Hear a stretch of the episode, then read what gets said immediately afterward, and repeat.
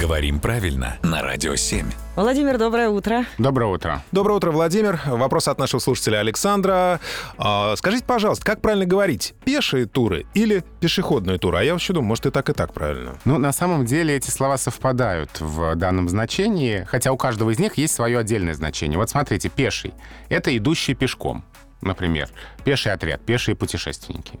А еще это совершаемый пешком, связанный с передвижением пешком. И к туру, в общем, подходит. А еще подумал, что маршрут может быть пешеходным, но вряд ли он может быть пешим. Или тоже может быть. Ну, он же связан с передвижением пешком. Мгм. То есть это нормально. Получается, что да.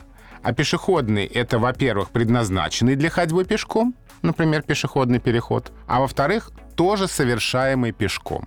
Получается, что и пешая прогулка, и пешеходная прогулка. Здесь это значения совпадают.